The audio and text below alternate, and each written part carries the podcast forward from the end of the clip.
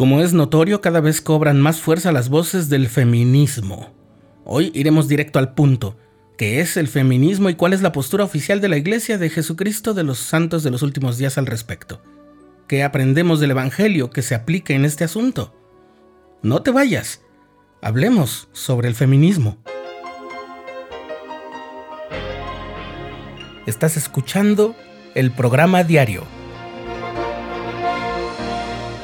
presentado por el canal de los santos de la Iglesia de Jesucristo de los Santos de los Últimos Días.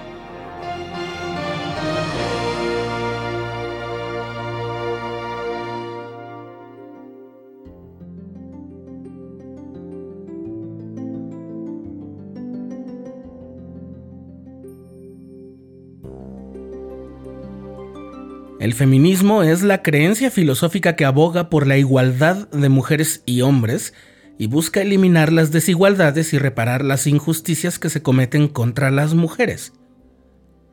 Lejos de ser una ideología monolítica, lo que quiere decir que es en una sola vertiente, la teoría feminista abraza una variedad de puntos de vista sobre la naturaleza de la mujer y aboga por una visión pluralista del mundo que considere igualmente importantes las experiencias de las mujeres de todas las razas y todas las clases. Feminismo es un término muy amplio que abarca de modo general a personas, sean mujeres u hombres, que se pronuncian por la causa de los derechos de las mujeres, pero que suelen diferir entre sí en cuanto a objetivos, postulados y acciones y estrategias, según sus valores personales, religiosos y políticos que tenga cada quien o que defienda cada persona adherente al feminismo. El año pasado, es decir, 2020, apareció un breve pero contundente artículo en The New Era, la revista de la Iglesia para la Juventud, en el que se aclaraba lo siguiente.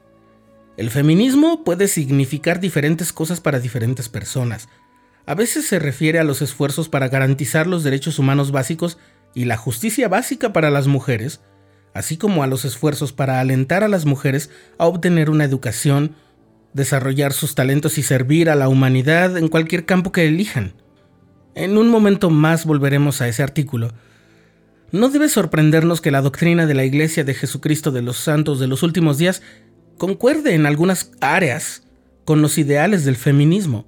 Por ejemplo, la doctrina y el mensaje del Evangelio insiste en la igualdad espiritual absoluta de mujeres y hombres.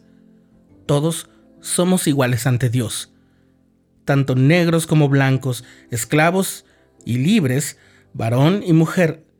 Son las palabras que encontramos en el capítulo 26 de Segundo Nefi, y también lo encontramos así en la epístola a los Gálatas, en el Nuevo Testamento. Los dones del Espíritu se dan por igual a hombres y mujeres dice el capítulo 32 de Alma, y ahora Él imparte su palabra por medio de ángeles a los hombres, sí, no solo a los hombres, sino también a las mujeres. Y recientemente el profeta, el presidente Russell M. Nelson, ha puesto especial énfasis en el hecho de que toda mujer digna puede acceder a todas las bendiciones del sacerdocio. Como santos de los últimos días promovemos el desarrollo del potencial pleno de cada persona, sea mujer u hombre. Durante su ministerio terrenal, El Salvador reprobó abiertamente las actitudes y prácticas de relegar a las mujeres a un nivel inferior en lo espiritual y lo social. Al contrario, siempre reconoció el espíritu y la inteligencia de las mujeres, les enseñó directamente. Incluso se identificó como el Mesías ante una mujer, y esa fue la primera afirmación de este tipo registrada en el Nuevo Testamento sanó con su propia voz y con su mano a mujeres, resucitó a una mujer de entre los muertos, y luego de haber resucitado él mismo, fue una mujer la primera persona ante quien se mostró él, y le pidió que les contara a sus apóstoles el glorioso evento, a pesar de que la ley judía no permitía que las mujeres fuesen testigos legales. Esa igualdad entre mujeres y hombres no es un invento moderno, y tampoco de los días de Jesús, el modelo celestial de los padres celestiales implica que ambos, el padre y la madre, comparten todo el poder y tienen todas las cosas sujetas, como está expresado en la sección 132 de Doctrina y Convenios. y a través del Evangelio se invita a toda la familia humana a emular el ejemplo perfecto de amor y unidad de los padres celestiales. Aquel artículo de The New Era continúa así. A veces, ciertas filosofías y movimientos sociales que llevan la etiqueta de feminismo abogan por ideas extremas que no están en armonía con las enseñanzas del Evangelio. Estos pueden llevar a las personas a distraerse o incluso a trabajar en contra de los ideales del matrimonio y la familia, y eso está en oposición al Evangelio.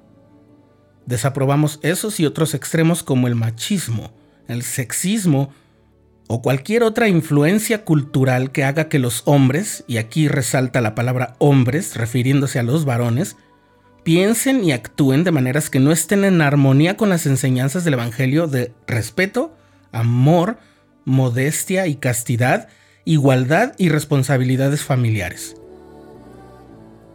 Hasta ahí el artículo de The New Era.